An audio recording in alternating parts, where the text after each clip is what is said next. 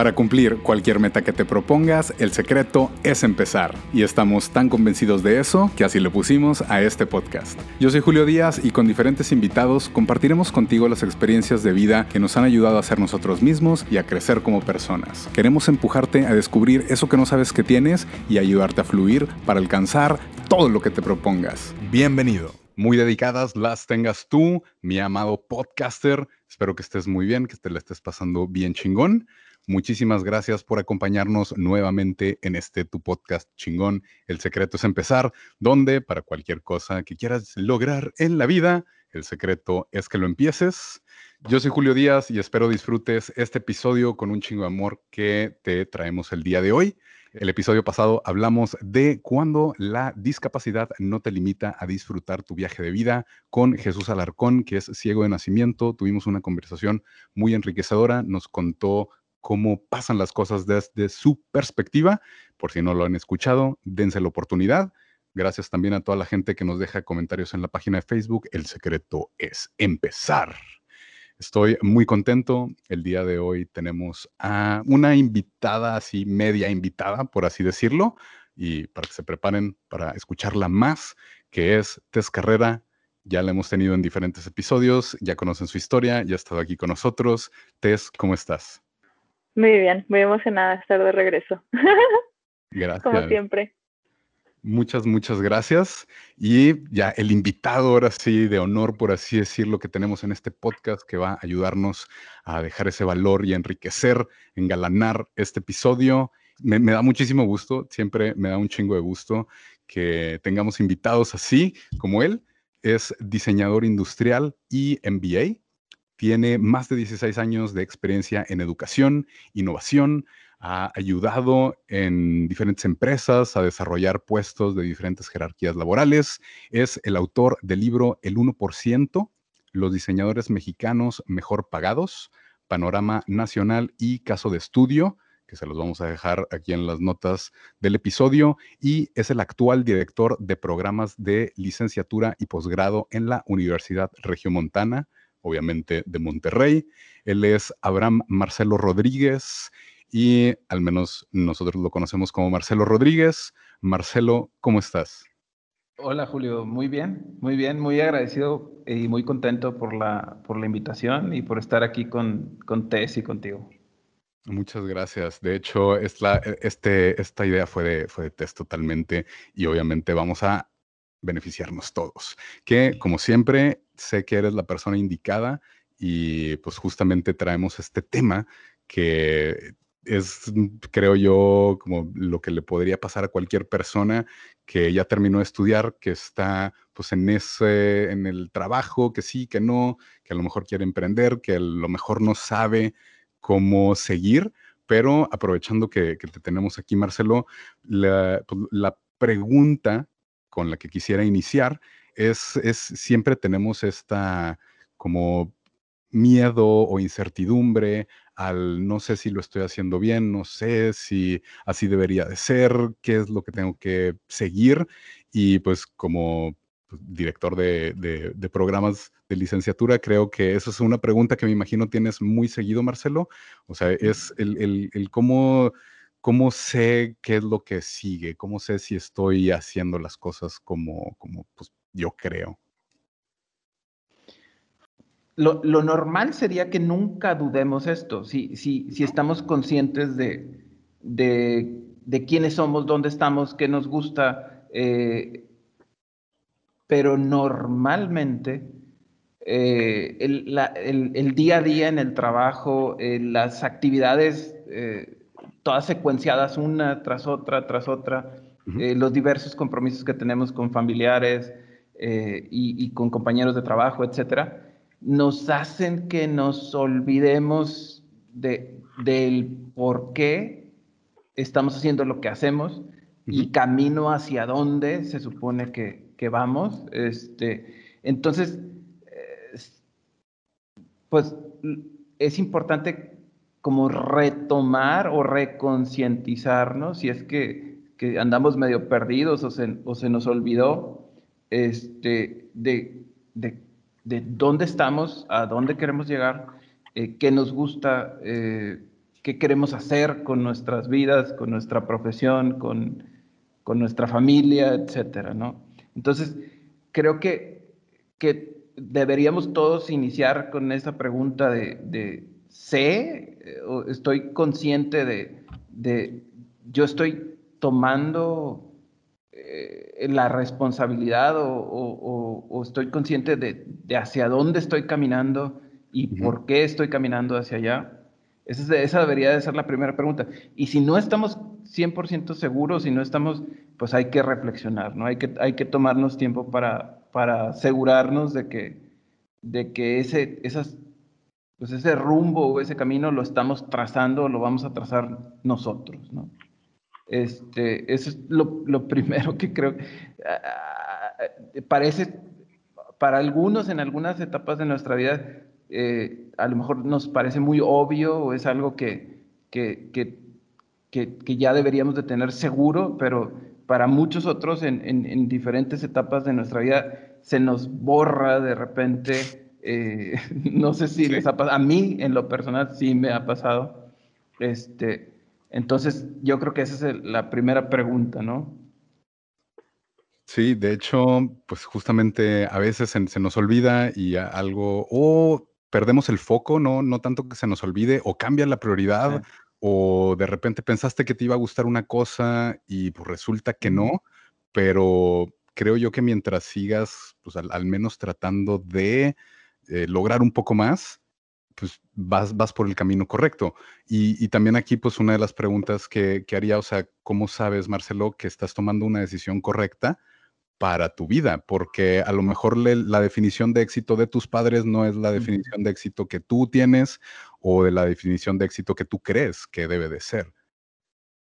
Eh, bueno, eso es, eso es, creo yo, también muy importante. Eh, te, voy a platicar así eh, la experiencia por la que, por la que pasé. yo hace dos años más o menos me sentía muy, muy cansado, muy saturado. Precisamente creo que estaba terminando la tesina, la maestría y tenía mucha carga laboral, entonces yo sentía que, que, algo tenía que cambiar o que no estaba en el lugar adecuado, eh, ni, ni, ni, emocional, ni laboral, ni profesionalmente, porque yo creo que era agotamiento en parte, este, y te digo eso la saturación de, ejecución de, actividades te, a veces nos, despega de la reflexión, o sea, de la reflexión de, y de encontrarle un poquito más de sabor y gusto a las cosas que, haces todos los días y, también encontrarles una razón, o sea, este, entonces eso, eso creo yo que viéndolo en retrospectiva, creo que era algo que me estaba pasando. Y eh, una de las cosas que me ayudó a, empezar a evaluar de verdad qué cosas me molestaban o, me, me cansaban de, lo que estaba viviendo es un librito que se llama Designing Your Life. Eh, y ahí vienen, vienen muchas herramientas, este, pero una de las que más recuerdo es eh, que te pide ponderar, calificar cómo estás en, en, diferentes aspectos de, de, tu vida, o sea, que cómo andas en descanso, cómo andas en, en juego, en esparcimiento, cómo andas en trabajo, cómo andas en, familia, en relaciones familiares, todo. Y entonces ahí creo que fue cuando me empecé a dar cuenta, cuando lo empecé a dibujar y a, y a escribir en papel, que no estaba llevando una vida balanceada, ¿no? Entonces, eh, vamos a suponer que, que, Tere o tú tienen, eh, pues están en un trabajo o, están haciendo eh, cualquier actividad que, sí que les llena, que, que, es su pasión, que es tal, pero, pero si no es balanceado su vida, pues la van a sufrir, como, como creo yo que me estaba pasando a mí. Este, entonces así, primero, eh, te digo, pues a mí me gusta mucho leer y empezaba, eh, consulté varios autores y leí varios libros eh, con este, este tema de, como desarrollo profesional y, y, fui encontrando algunas referencias. Después eh, empecé a platicar con, con dos, tres mentores diferentes que, que tengo la fortuna de, de tener, este, eh, que, que, me empezaron a dar una perspectiva que, que, yo no tenía, o sea, no podía tener, te digo, tan, tan enrolado en mis actividades eh, laborales diarias y, y, compromisos, etcétera. El, el, poner un poquito de freno, platicar con alguien este, mi situación eh, profesional, laboral, eh, me, me, me, daba, el, simplemente el escucharme a mí mismo platicar mis experiencias, me daba una perspectiva diferente. Y luego recibía el input de personas que tienen más experiencia que yo y, y que personas que admiro en, en, lo profesional y en lo personal. Entonces eso me empezó también, yo creo que fue uno de los parteaguas de las antes y después en mi vida personal y profesional, ¿no? Ok, gracias, gracias. Y creo que, que sí, pues es, es, muy interesante, pero a la vez es un poco difícil tener este concepto de diseñar tu vida. Y aquí, por ejemplo, Tess, quisiera preguntarte, ¿para ti qué sería diseñar tu vida o cómo has tú diseñado tu vida? ¿O cómo, cómo tomas esto?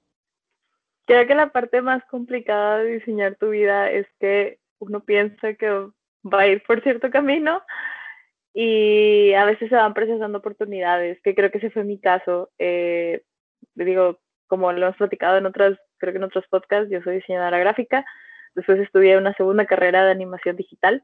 Eh, yo comencé como practicante en una empresa de diseño, como mucho sobre la marcha fui aprendiendo cosas más de programación para páginas web, después me brinqué a temas de redes sociales eh, y terminé, al menos en esa empresa, siendo líder del área de Change Management, que fue un giro muy, muy grande de, de lo que estaba haciendo, ¿no? Sí seguíamos de cierta manera como cumplía una función tipo dirección creativa, eh, porque hacíamos campañas precisamente creativas para las empresas, pero al mismo tiempo tuvimos que entender mucho toda la parte psicológica, eh, las herramientas que existen dentro de lo que es el change management, eh, al punto que incluso ahí buscaban como ya la certificación.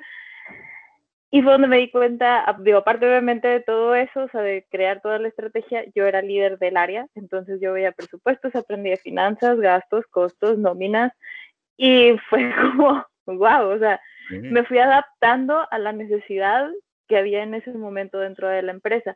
Lo padre es que ellos siempre vieron como ese potencial en mí, me fueron como, ok, te, me sentaba ya, como Marcelo decía, no sé, con mentores que eran pues mis jefes, me explicaban así de que, mira, es que así funciona esta parte de finanzas y, fue como, mm, eh, platicaba con todos, ¿no? Y luego iba a recursos humanos, de que es que vas a entrevistar a una persona. ¿Cómo se entrevista a una persona? ¿Cómo decido que una persona debe ser parte de mi equipo? Porque empecé a tener a mi cargo un equipo. Entonces fue cambiando mucho. Ahí la diferencia, por ejemplo, fue donde me di cuenta como que mm, el change management no me apasiona tanto, no es algo que disfrute mucho, me gustaba mucho ser líder del equipo, pero sabía que tenía que volverme una experta. Y tomé el camino como un poquito más hacia el lado del emprendimiento, hacia una agencia para regresar a ese lado creativo, que realmente te da risa porque obviamente empiezas a usar toda esa información que ya tienes y me sirvió mucho para empezar en finanzas, en decidir quién es la persona que va a estar dentro del equipo. Fui, fue como una suma de conocimientos este, para ir tomando una responsabilidad más grande, que seguía siendo una parte creativa, pero al mismo tiempo fue ya una onda administrativa. Y ahí fue donde después, más adelante, se dio la oportunidad de, que es en lo que ahorita estoy como desarrollándome más, eh, lo que es project management.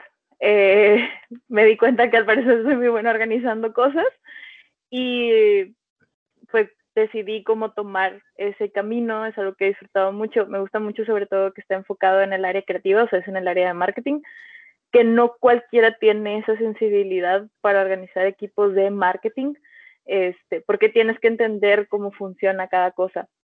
Y haberlo hecho en algún punto me ayudó ahorita a poderlo entender para poder organizar otros equipos. Tal vez no soy experta en ninguno de esos campos específicamente, pero entiendo los procesos de todos.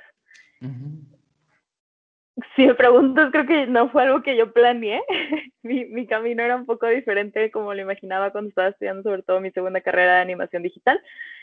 Pero se fueron presentando esas oportunidades y mi papá siempre me dice, tómalas, tómalas, porque todo eso va a sumar en algún punto y sin duda, al menos a mí me ha servido para ir creciendo en responsabilidades, eh, más que en especializarme en algo. Eh, entonces, pero fue sobre la marcha, o sea, fui intentando diferentes cosas, vi lo que me gustaba, vi lo que me apasionaba y, por ejemplo, como te decía ahorita, me di cuenta que me gustó mucho organizar, me gusta mucho organizar y estar platicando con mucha gente y estar correteando gente, que es algo muy común en Project Management, este, y, y aprendes a negociar, también digo, negocié mucho en su momento, ahorita lo hago con internamente, este, en, en fechas, en entregables, y, y pues no estoy segura si lo puedes decir que fui diseñando, creo que más bien fui diseñando mi vida sobre la marcha, o mi carrera laboral al menos, en ese sentido.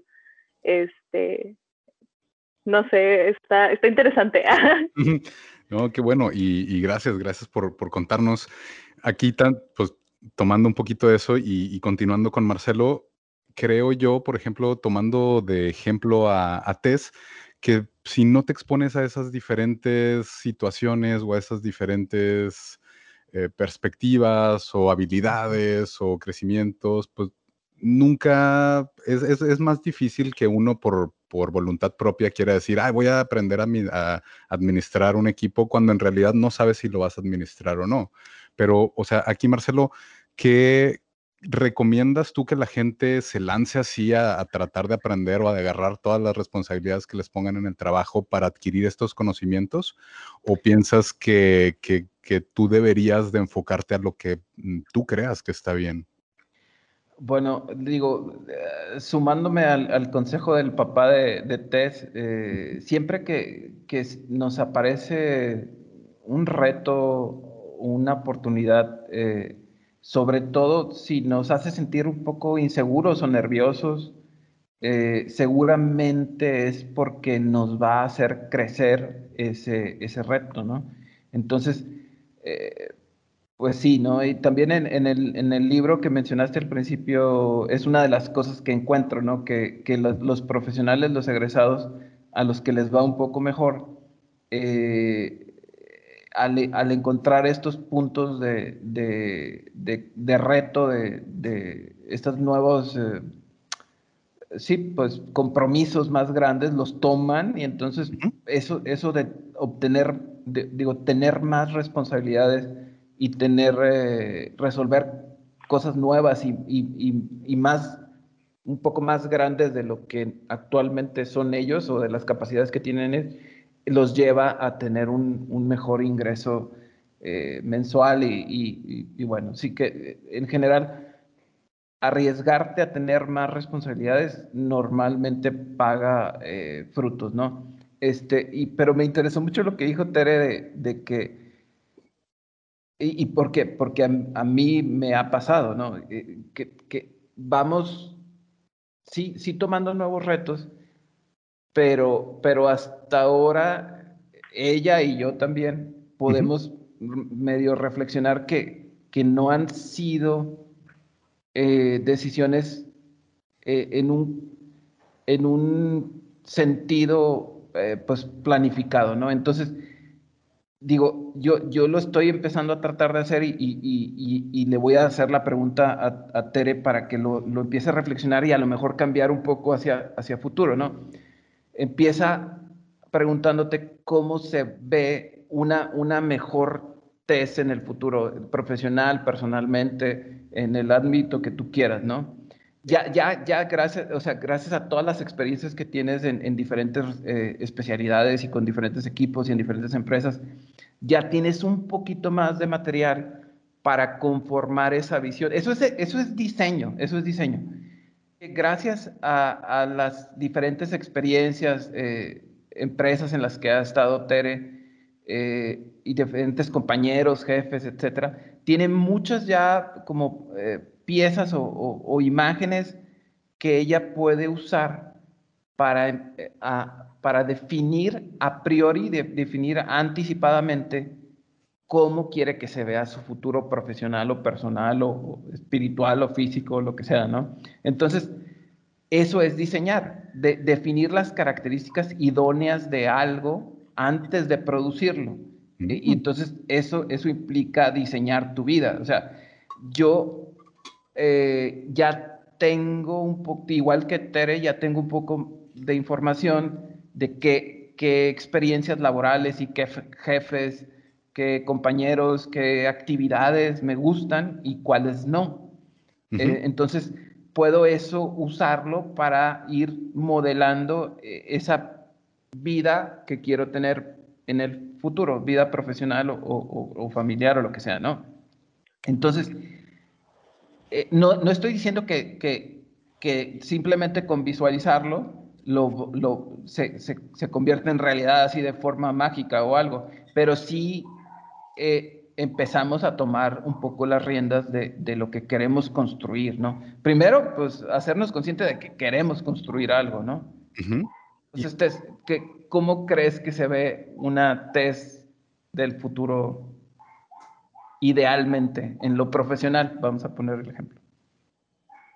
Creo que al menos hasta ahorita sin duda sería como certificarme. Ah, me gustó mucho el tema de Project Management, me gustaría mucho poderme certificar como en PMI.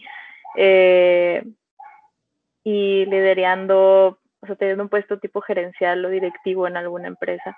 No sé, creo que la, la, el lado de emprendimiento, porque también ha salido por ahí, me llama la atención, pero creo que todavía no llego así como una idea, por eso no podría decir que me vería emprendiendo, pero al menos sí me gustaría mucho más del lado administrativo, que sería más bien diseñar esos equipos, diseñar esas estrategias, diseñar como, o sea, sigue siendo un tema creativo, tal vez ya no tan en, el creativo que, que, comencé, pero más enfocado hacia ese lado. Mm, es una pregunta interesante, creo que tengo que pensarlo un poco más. para todos, ah, para todos los que se estén escuchando, en especial tú que estás en este momento aquí, ¿cómo, cómo ves a esa persona? ¿Cómo te gustaría ser? Creo yo, podría ser así, Marcelo, o sea, ¿en dónde me gustaría estar en este cierto cinco años, diez años? ¿O, es algo más que, que, no nada más estoy así como viendo, sino ya, ya tengo que como tener el plan específico? No, no tienes que tener, eh, por, o sea, como primer paso, no, obviamente no, no, tienes que tener el plan específico para, para llegar ahí, pero, pero sí, digo, retomando tu primera sí pregunta del, del programa es, es muy importante tener el control de, de, lo que vas construyendo y para tener el control tienes que ir eh, dibujando, que lo puedes hacer así eh, físicamente, puedes dibujar cómo se ve eh, Julio del futuro, que idealmente para ti, este, qué actividad, ah, por ejemplo, ahorita Tere mencionó las actividades y las responsabilidades que, que, le, gustaría tener, pero volviendo al, ejemplo de, mi, de mi, mi ejemplo profesional laboral, yo estaba hasta donde logro entender, haciendo las actividades que me gustan hacer, algunas otras, pues no, ¿verdad? Son un poco más difíciles o más duras o lo que sea, o causan más tensión o lo que sea. Pero no las estaba disfrutando. Entonces yo le diría por experiencia a Tere que, que, esas, que esas actividades que ella piensa realizar también se vaya mentalizando en que las va a hacer, pero que las va a disfrutar. O sea, que, que va, o sea, que vaya poniéndole un poquito más de, de características a, este, a estas tareas o actividades que quiere hacer, ¿no? Este, porque podrías estar diseñando equipos de trabajo y liderando equipos y estar en una muy mala atmósfera o estar muy cansada, agotada, entonces visualiza, empieza a tratar de construir eh, pues plena, completa, eh, eh, disfrutándolo de, de, forma balanceada, etcétera, ¿no? O sea, trata de, ser un poquito más fina en, lo que quieres construir. O sea, y como te digo, lo, puedes empezar a dibujar, ¿no? O sea, eh, con, con estas, ahorita hablabas de las herramientas, ¿no? Y, con estas herramientas, en este entorno, con esta familia, con esta, o sea, es muy importante para mí que mi familia esté contenta y feliz. Y mi, familia más cercana es mi esposa y mi hija. Entonces, sí, yo tengo que estar consciente de todos los días de que ese es uno de mis objetivos, porque si ellas están contentas, yo también estoy contento, ¿no? Y estoy feliz y tal, ¿no? Entonces, eh, esa es una de las cosas que, que creo que, que, en los últimos año y medio o, dos años, eh, te digo que, que, que, pues me ha servido, me, me, es útil a mí, ¿no? Este, estar un poquito más consciente de qué quiero construir, cómo es eso que quiero construir y por qué es importante para mí.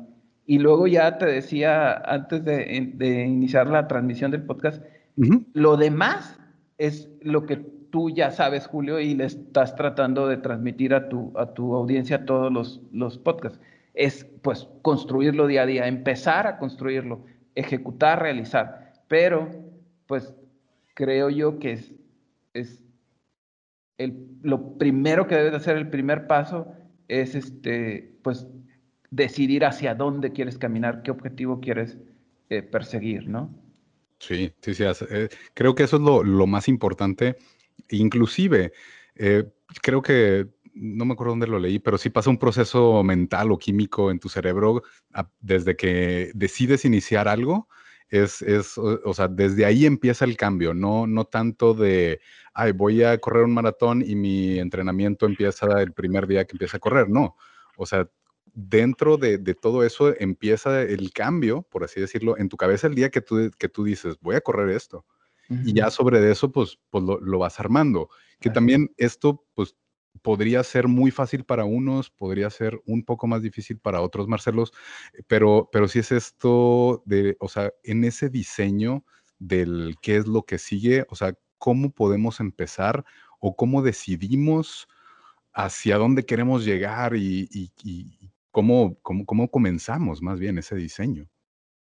Eh, bueno, digo, eh, hay varios autores y hay varias herramientas, pero, pero eh, otra vez volviendo a estos, Bill Burnett y Dave Evans, los, los autores de Designing Your Life, este, y ellos recomiendan graficar durante tu día laboral, eh, ¿qué, actividades te drenan, te dejan sin energía y qué actividades te recargan de energía. Entonces, ese podría ser un primer paso para que identifiques qué tipo de vida laboral o qué tipo de vida personal quisieras ir eh, cargando más, el, que, que, tus actividades se vuelvan cada vez más las que te llenan de energía y, las que son como que te drenan un poco, empezarlas a delegar o empezarlas a automatizar, este, empezarlas a, eliminar, todo lo que se pueda eliminar también, eliminarlo. Entonces, ese, ese podría ser un, buen paso, porque por ejemplo, en mi caso, yo disfruto mucho de dar eh, clases, ¿no? En maestría y en profesional. por las características de mi trabajo, casi ya no puedo dar clases. Y, si doy clases son o, muy, muy temprano a las 7 de la mañana o a las 7 de la noche, entonces ya no son la mayoría de mi tiempo. Pero al darme cuenta de que es algo que yo disfruto, me hice consciente de eso y luego fui yo empujando hacia allá esas actividades, aunque no fueran dentro de mi, de mi horario laboral. Empecé con un programa de, de mentorías, te decía que que yo disfruto y crezco mucho a la hora de que platico con mis mentores. Entonces, ofrecí en mis redes sociales mentoría gratuita para, para mis egresados, para cualquier persona, sobre todo en las áreas creativas, eh, diseñadores, comunicadores, animadores. Eh, y, y, hubo, creo que 15 o 16 personas que se apuntaron y los veo una vez al mes, platico con ellos y escucho los retos que tienen y les doy algunas herramientas. Eh, todo es eh, de forma gratuita y es fuera de mis horarios laborales, pero me llena de energía, lo disfruto y, es algo que, que, yo pude haber hecho desde hace mucho, pero como no lo había primero eh, detectado y luego conscientemente me había pues, pues, puesto el objetivo de hacerlo crecer porque, porque porque, simplemente porque no lo había primero detectado y luego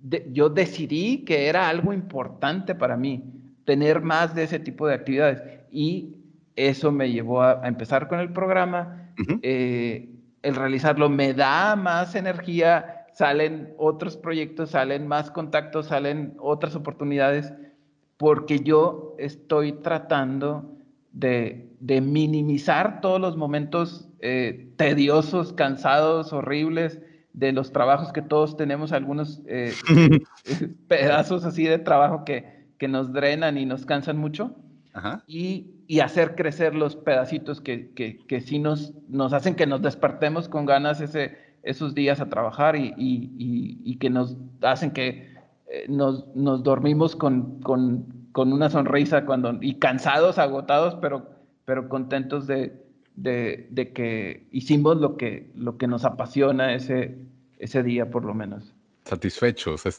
Sí. nos, nos, vamos a la cama con eh, satisfechos de, de, lo que logramos en el día. Lo hiciste prioridad, o sea, tú decidiste, Marcelo, hacerlo prioridad porque es algo que te importaba y porque es algo que querías tener ese, como esa gratificación, por así decirlo. Y, ahorita ya que mencionas el tema de las mentorías, de las alianzas, quisiera eh, pues al menos preguntarle a Tess, porque sé que traemos también esta duda como que a, a veces pensamos que, que vamos a molestar a alguien por pedir ayuda o que no nos merecemos esa ayuda, pero eh, Tess, ¿tú has, tenido este tipo de, mentores o te has acercado a algo así? ¿O, qué opinas al respecto de, buscar esa ayuda con alguien que sí pues, ya hizo algo? Creo que en general, como dices, siempre te da un poco de miedo eh, pedir ayuda. O sea, en general, creo que sí es muy cierto lo que platicábamos de de que nos, que nos meten esta idea que tú solo tienes que resolver las cosas y que tú solo necesitas hacer que algo funcione. Creo que en lo personal, uno de los mentores más grandes que he tenido es mi papá. O sea, sin duda, cada que tengo alguna crisis laboral o de dudas o como no sé cómo proceder con algo, eh, acudo con él. Eh, en la silla, en trabajos, creo que no he tenido uno o dos jefes que he tenido la fortuna de que realmente se sientan a explicarme las cosas cuando no es como su trabajo. Yo sé que tienen como 10.000 cosas más, pero sé que eso, o sea, me va a hacer lograr mejores cosas a mí y al mismo tiempo, eh, pues ellos se van a ver beneficiados porque obviamente voy a poder ayudar más laboralmente, ¿no? Dentro de la empresa. Eh, igualmente, pues creo que en lo personal me alié mucho de mis maestros eh, a lo largo de mi carrera y todavía tengo la práctica, Marcelo siendo un ejemplo muy grande, exactamente, este, de seguir platicando con ellos y, y no es como que platiquemos muy seguido, pero la vez que platico siento que me ilumino en muchos, en muchos sentidos, ¿no? Este, creo que por eso también me gustó dar clases en algún punto. está padre también cuando la gente se acerca contigo y te pregunta, oye, quiero hacer esto, pero no estoy seguro cómo comenzar, no estoy seguro si es el camino correcto, no estoy seguro. Y pues, al final de cuentas, y fíjate, creo que eso es como una, y esa es una pregunta para Marcelo, este, a veces escuchas mucho como, por ejemplo, la maestría, en lo personal, o sea, que estudies una maestría, estudies una maestría. ¿Cómo decido una maestría? Es por ejemplo, ya, ok, exploré todos estos como campos, me di cuenta, por ejemplo, como ahorita les platicaba, me gustaría estudiar un diplomado, una certificación de, de Project Management. ¿Estaría mejor eso o me convendría más estudiar una maestría? Porque generalmente te dicen, explora, intenta cosas diferentes y de ahí decides si realmente vale la pena o puedes tomar muchas certificaciones o...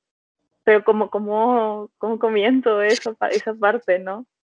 Ah, bueno, eh, eh, son dos cosas diferentes, ¿no? Una, una certificación eh, te da habilidades, ¿no? Ya y, te, te, abre o, te capacita para cosas en particular.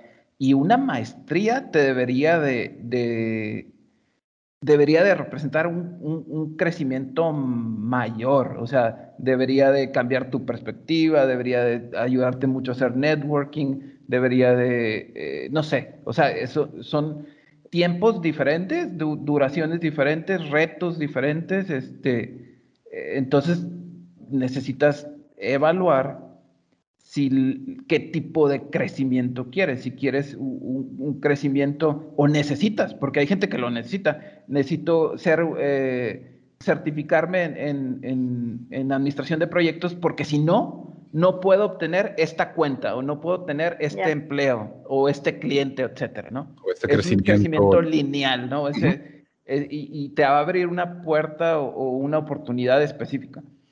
Y, y, a lo mejor también necesitas o quieres en otro momento un crecimiento un poquito más eh, de divergente que te, que te haga abrir el panorama, abrir tus contactos de profesionales, generar investigación interesante que te pueda eh, abrir otras cosas completamente diferentes a las cuales a lo mejor no estás, eh, no ves ahora porque no las conoces, ¿no?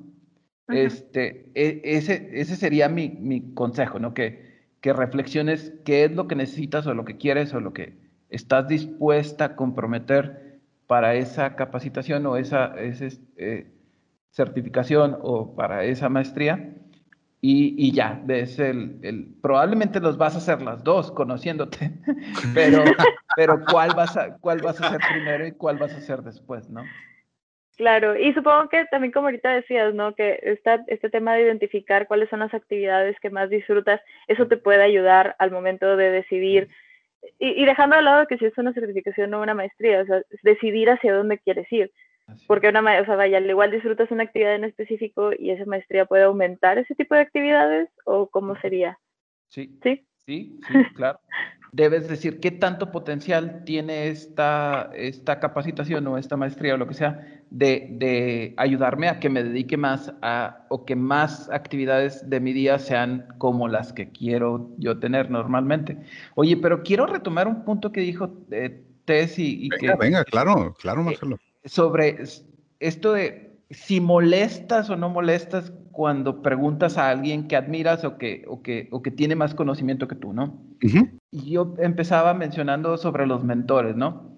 Y, y, Tess nos compartió que uno de sus mentores es su papá. Y, y, eso, a veces pensamos que un mentor tiene que ser alguien famoso o alguien muy lejano a nosotros y es o sea, no debe de ser así, o sea, no es necesariamente así. Uno de los mentores con los que normalmente yo reboto mis ideas y mis proyectos y mis tomas de decisiones es mi hermano.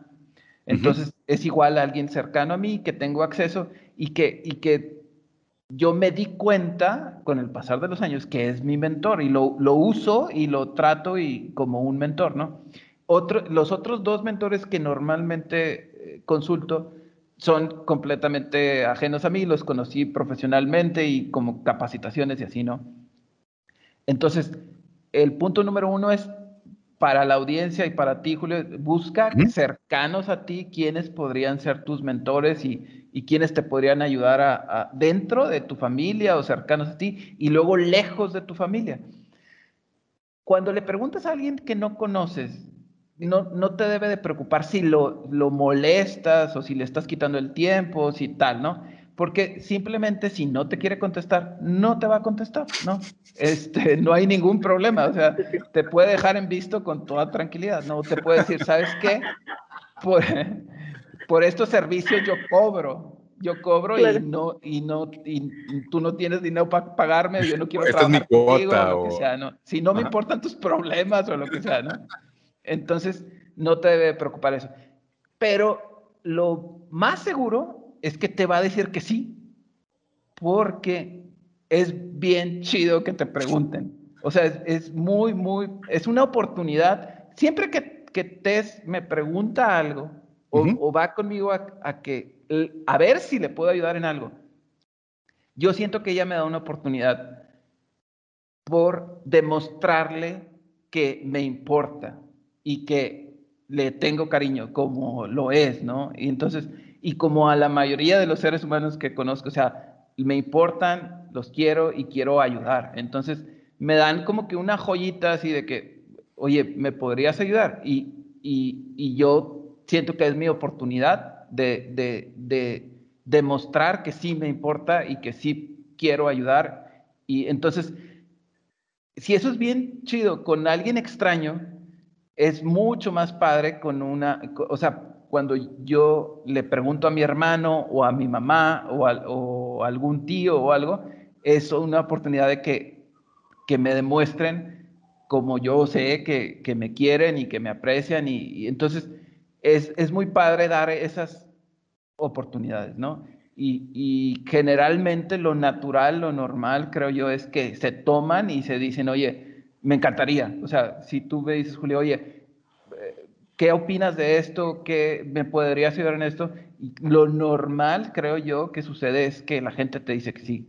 Este, y si no, pues hay muchísima gente que, que va a estar dispuesto o dispuesta a ayudarnos, ¿no?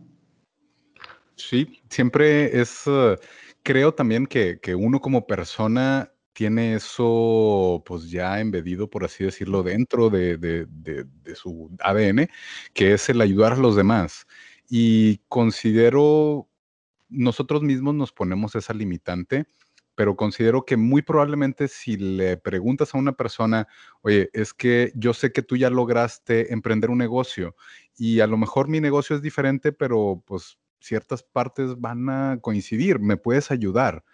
Y eso va, va como, como empezar esta, esta comunicación, esta alianza, y, y vas a, igual y sin querer tener un mentor, que no necesariamente creo que, que, que, te tienes que hacer como, oye, Marcelo, ¿tú, ¿tú quieres ser mi mentor? O sea, no, no es como un título, sino simplemente una persona que te eche la mano, que te ayude, que te guíe, que te muestre, por así decirlo, ese camino. Yo soy totalmente culpable de eso, de que a veces considero que no soy digno de esa mentoría, de que este güey está demasiado arriba, ¿para qué lo voy a molestar? Y luego con una pendejada de cómo administro un equipo si yo ya debería saber. Ah. O sea, ahí creo yo que por eso mismo digo, eh, o sea, nosotros mismos nos ponemos esa limitante, pero no dudo que, que si alguien se acercara contigo, Marcelo, obviamente si es de un tema que sabes, pues le vas a decir, oye, sin ningún problema. Pero, por ejemplo, ¿qué pasa cuando alguien no sabe o, tiene duda de quién lo puede ayudar? Pues exactamente igual, preguntas. Si, yo no sé, sí, si yo no sé quién, quién me puede ayudar con algo, eh, por ejemplo, y, lo he hecho así con, con, Tess, que está aquí, eh, tenía algunas dudas o preguntas sobre algunos eh, productos, servicios relacionados con mercadotecnia. Yo la verdad no sabía si ella era la persona exacta que me pudiera ayudar, pero sí tenía, estaba 100% seguro de que ella me podría decir hacia dónde acercarme o a quién preguntar o tal, ¿no? O sea, eh, sí, si no estás seguro de quién te puede ayudar, eh, pues puedes empezar a preguntar, oye, tú conoces, tú sabes, tú has tenido este problema, quién te ayudó, con quién trabajaste, a quién contrataste, etcétera. E, es, es este, un muy buen paso así para dar este, y es más, y, creo que es hasta un poco mejor, porque, porque si tú ya crees que sabes exactamente cuál es la respuesta y quién es exactamente el que te puede ayudar, a lo mejor si te dice que no esa persona, ya te, te cierras a, esa, a, esa, a ese camino o esa posibilidad. Y si empiezas preguntando, a lo mejor le preguntas a Tere y, y ella te da 20 opciones o 20 productos, servicios, y ya tienes muchos eh, rutas que puedes evaluar o que puedes seguir, ¿no? Entonces, creo que hasta es un poquito mejor que, que te sientas y te sepas un poquito más lejano de la, de la solución, porque, porque las, las soluciones que, que normalmente pensamos que ya las tenemos, este, muy seguramente no van a ser las ideales, porque, pues sí, y, si te empiezas un poquito a despegar y decir, no, la verdad es que en este tema sí estoy, soy completamente novato, soy primerizo y entonces voy a empezar como abriendo el panorama y investigando un poquito más, preguntando más, creo que es lo ideal. Muchas, muchas gracias, Marcelo. Ya casi por, por terminar, igual y esta es así como una, como una pregunta pues, que he escuchado entre mis amigos y yo mismo he tenido, pero, o sea, ¿qué tan importante es una maestría o por qué es importante una maestría? yo en, mi experiencia personal te puedo decir que eh, la, la maestría fue el primer paso para la publicación de mi primer libro. ¿no? Luego, eh, conocí a mucha gente muy interesante y, amplié mi, red de, contactos. Eh, me cambió el panorama. Yo, como test, yo soy diseñador también, pero soy diseñador industrial. Entonces, en la maestría que estudié es, es, es, lejana a esa especialidad y me abrió mucho el panorama. Empecé a conocer de, de finanzas, de negocios, este, de administración. Entonces, eh, a mí en lo personal me hizo crecer mucho en lo, en, lo académico primero y luego eh, siempre me ha gustado mucho escribir, pero no, no, eh, es, el, la tesina que hice al final de la maestría me sirvió como catalizador de ese primer libro. Este, y, y bueno, eso, esa es mi experiencia personal y creo que puede ser el caso para la mayoría de las personas, que, que como le decía Tess, que, que nos ayude en primer lugar a, expandir lo que, lo que conocemos y, cambiar nuestra perspectiva de una manera muy divergente, muy abriéndonos el, panorama. este, ojalá que pudiera ser también el primer paso para empezar a hacer investigación y, lograr desarrollar un poco de, conocimiento y, y, pues crecer en lo académico, crecer en las redes de trabajo.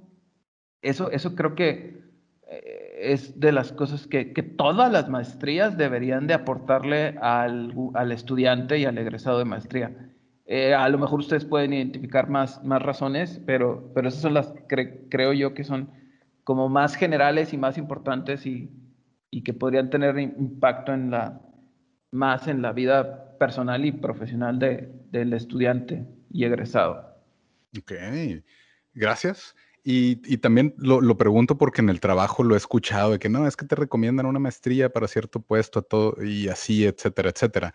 Pero, o sea, también me gustaría preguntarte, Marcelo, ¿el tener una maestría te asegura algo en como la vida? Lo, lo que yo encuentro en, la investigación que realicé y, que de la cual se, desprende el libro es que dentro de la gente que les va mejor, de mis egresados que les va mejor, se duplica el número de gente con maestría. Entonces, eh, eh, no puedo decir mucho más que eso porque, porque pueden haber muchas razones, pero, pero sí podemos empezar a hacer algunas inferencias y tal. Entonces, seguramente el que estudia una maestría, pues está preocupado por crecer, ¿no? Le interesa crecer y le interesa desarrollarse. Entonces, probablemente por eso le, se incrementa el número de gente con maestría. Pero no, absolutamente que nada es garantía de que, de que, de que de que consigas el éxito o, la realización profesional, porque si no lo tienes claro, pues hermano, ¿cómo, cómo va a ser? ¿Cómo voy a garantizar? Si tú no tienes claro qué es el éxito, ¿cómo te voy a garantizar que lo tengas? O sea, es como que medio, no sé. Eh. medio contraintuitivo, así el, el qué pedo. Pero, pero, es que también pues, mucha gente te dice más en el ámbito laboral de que, o sea, no tienes una maestría y te van a subir de puesto, así como si fuera una garantía. Automático.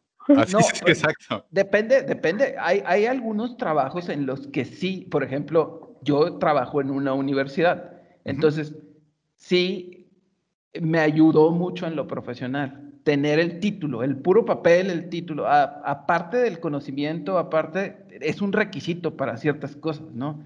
Entonces también eh, depende. Y hay, estoy seguro que hay en algunas políticas de algunas empresas eh, que, que, por ejemplo, las, las estatales o las de gobierno, tienes que, tienes que tener, pues, no sé, para trabajar en una, en una refinería tienes que ser químico, eh, ingeniero químico, no sé, eh, depende, depende. Hay algunos que sí es requisito para un aumento, para un incremento de sueldo o para obtener el, el puesto tienes que tener una maestría o una carrera en específico o algo así, o un doctorado o algo así. Por ejemplo, incluso ser maestro. Así es. ya depende de, qué tanto te quieras preparar, pues es, o, más bien de... Es que también hay estas historias de que no, el vato dejó la secundaria y logró así el negocio de su vida y la madre. Entonces, pues de repente, o sea, he, inclusive escuchado gente que dice, pues es que a mí si, si el trabajo no me paga la maestría, pues, o sea, yo voy a seguir como, como lo, lo mío. Pero a veces sí nos hace pensar esto de que, oye, pues el prepararme no, a lo mejor no me asegura, pero al mismo tiempo no necesito prepararme porque sé que hay gente que lo ha hecho sin prepararse y, bueno, eso ya se vuelve así como, como algo demasiado personal, creo yo. Tess. ¿Tú, tú, tú cómo, lo ves eh, con, con respecto de la preparación con lo que quieras lograr? Pues es que creo que de hecho es un punto que tomamos, tocamos desde el inicio y me quedé pensándolo Creo que depende mucho de la definición del éxito de cada persona. O sea, y mm. creo que esa definición de éxito está ligada con lo que comentaba Marcelo de cómo te visualizas a ti en el futuro. Siento que esa es la parte más importante de todo esto, de tu preparación, de lo que decidas, de los pasos que vas a tomar, porque pues al igual para ti el éxito es simplemente, no sé, digo, hay gente que sí me lo ha dicho, quiero ser feliz, y si tu trabajo en donde estás, la verdad es que no te interesa crecer porque ese trabajo te llena y te hace sentir tranquilo y todos los días te levantas con la emoción del universo porque vas a hacer eso todos los días de tu vida y eso te hace feliz, pues esa es tu definición de éxito. Entonces, ¿por qué tendrías que preocuparte por esa preparación? Si me dices, oye, pues al igual para mí el éxito es ganar más de 100 mil pesos, por decir un número, pues creo que sí, tu camino es un poco más difícil porque necesitas primero encontrar qué trabajos o qué puestos te pueden llegar a pagar esos 100 mil pesos y, ok, ya sabes qué, qué, trabajos y te pones a investigar. Oye, no sé si, creo que es muy difícil que vas a encontrar uno así público que te paguen más de eso, pero decir qué está estudiando esa gente, qué requisitos piden. Ah, mira, están diciendo que tenga un doctorado en algo, o sea, incluso, oye, pues creo que sí valdría la pena entonces invertir en todo ese, en esa maestría, en esa certificación, en ese estudio, en esa investigación que tengo que tener tantos eh, como papeles publicados, no sé. Este, supongo que para trabajar, digo, en, que yo estuve un poquito ahí trabajando de maestra, sí había una diferencia muy notoria entre dar, o sea, como en lo que recibías, por así decirlo, teniendo solamente tu licenciatura a tener una maestría. Y estoy segura que si le vas sumando, pues obviamente es más arriba, porque incluso para dar clases en un, imagínate, o sea, dar clases en una universidad para que te, tú te gradúes de doctorado, obviamente la gente que te tiene que dar la clase tiene que tener ese doctorado. Estamos como, vaya, al igual no es como la regla, pero estoy segura que así es en la mayoría de los casos creo que al final eso es lo que lo define, o sea, cuál es tu definición de éxito y todo está ligado a cómo te ves tú en el futuro. Hay gente que se quiere dedicar a su familia y esa es su definición de éxito. porque tendrían que preocuparse por esta preparación? No sé, es, es, una pregunta muy interesante. Ya, y, y sí, creo que, que, depende como de cada quien. Igual, y, llévensela de tarea, échenle coco y otra de las preguntas que quiero hacerte, Marcelo, es uh, igual y ya pues casi estamos diciendo que vamos a terminar de ese rato, pero eh, dentro de todo ese diseñar tu vida, dentro de todo lo que has logrado, la preparación que has tenido, ¿qué ha sido lo más difícil con lo que te has topado? Personas, o sea, personas que no están contentas con su vida o con su trabajo o tal, ¿no? Entonces, si, si en tu actividad profesional tienes que convivir o trabajar o si platicar todos los días con, con personas que no están contentas, satisfechas, eh, pues eso, eso, eso es pesado, difícil, ¿no? Luego ya aprendes con el tiempo cómo pues no exponerte a, esa, sí, a esa, a ese tipo de interacciones. Yo creo que, porque todo lo demás, te iba a decir al principio, carga de trabajo, o sea, carga de trabajo, algo así, pero la verdad es que puedes automatizar muchas de las cosas aburridas y tontas y difíciles.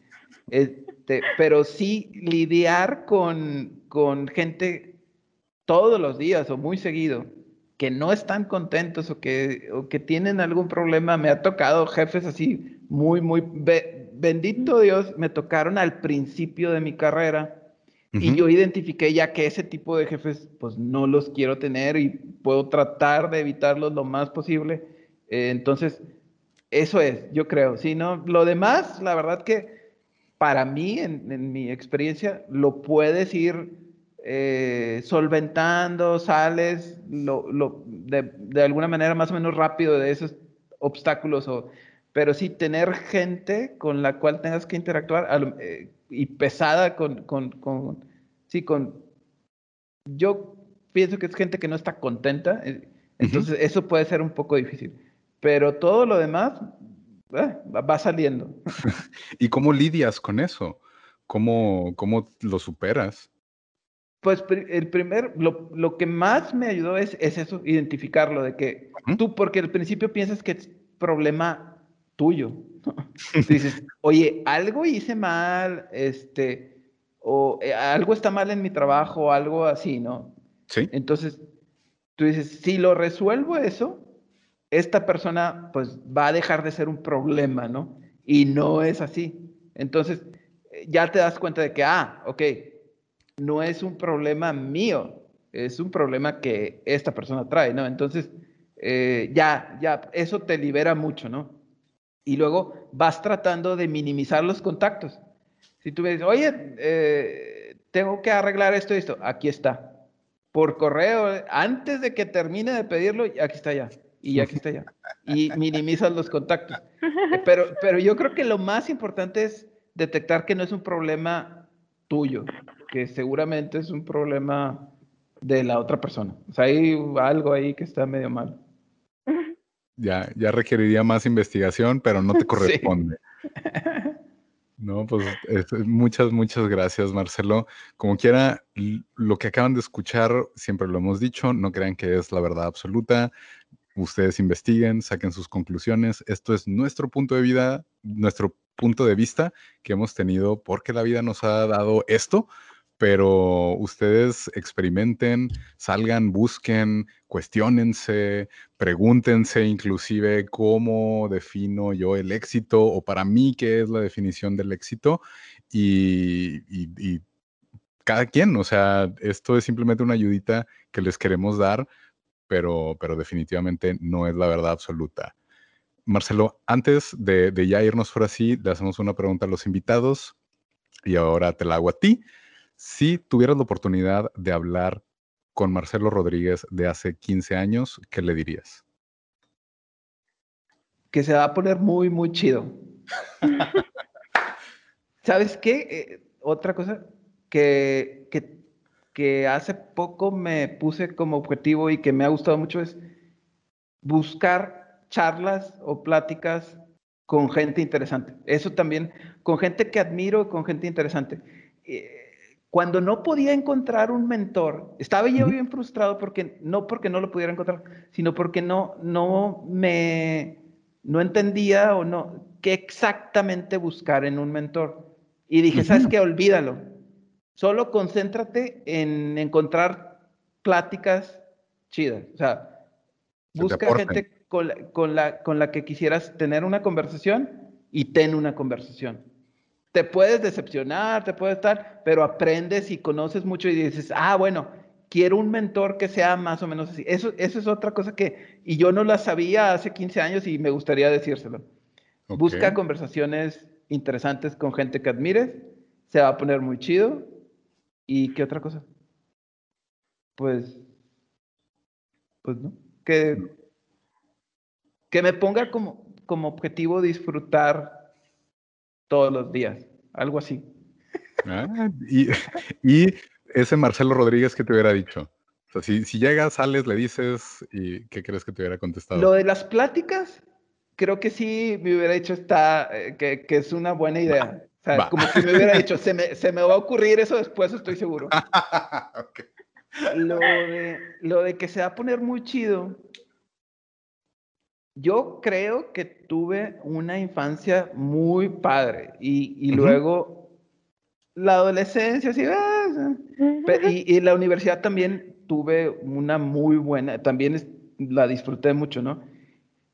Eh, la primera etapa del, inicio de, mi matrimonio, que tengo 13 años casado, fue yo creo que un, paso difícil para mí y, fue una época más o menos, yo creo que difícil, ¿no? Este, entonces creo que me lo agradecería mucho eso de se va a poner muy chido. Este, y ¿Y cuál fue? Ah, lo de disfrutar, creo que, que, que sí es algo que, que, se nos pierde el foco por las actividades diarias, por todo. Eh, entonces creo que, que eso sí le va, espero que le caiga el 20 rápido, de que, eh, pues sí, o sea, trata de cada día disfrutarlo, creo que sí le va a caer el 20 rápido. Gracias, muchas, muchas gracias y qué, qué, interesante.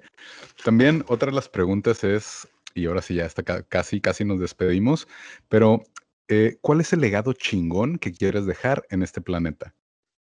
Oye, esa está bien chida. Este, yo creo, digo, yo me puse el objetivo que, que estoy seguro que a lo mejor no no me va a tocar vivirlo, este, pero me puse el objetivo de que eso que encuentro en el libro, que hay, hay mucha gente de las áreas creativas que no está siendo plena, que no está recibiendo suficiente retribución por su, por su trabajo, que no se sienten realizados.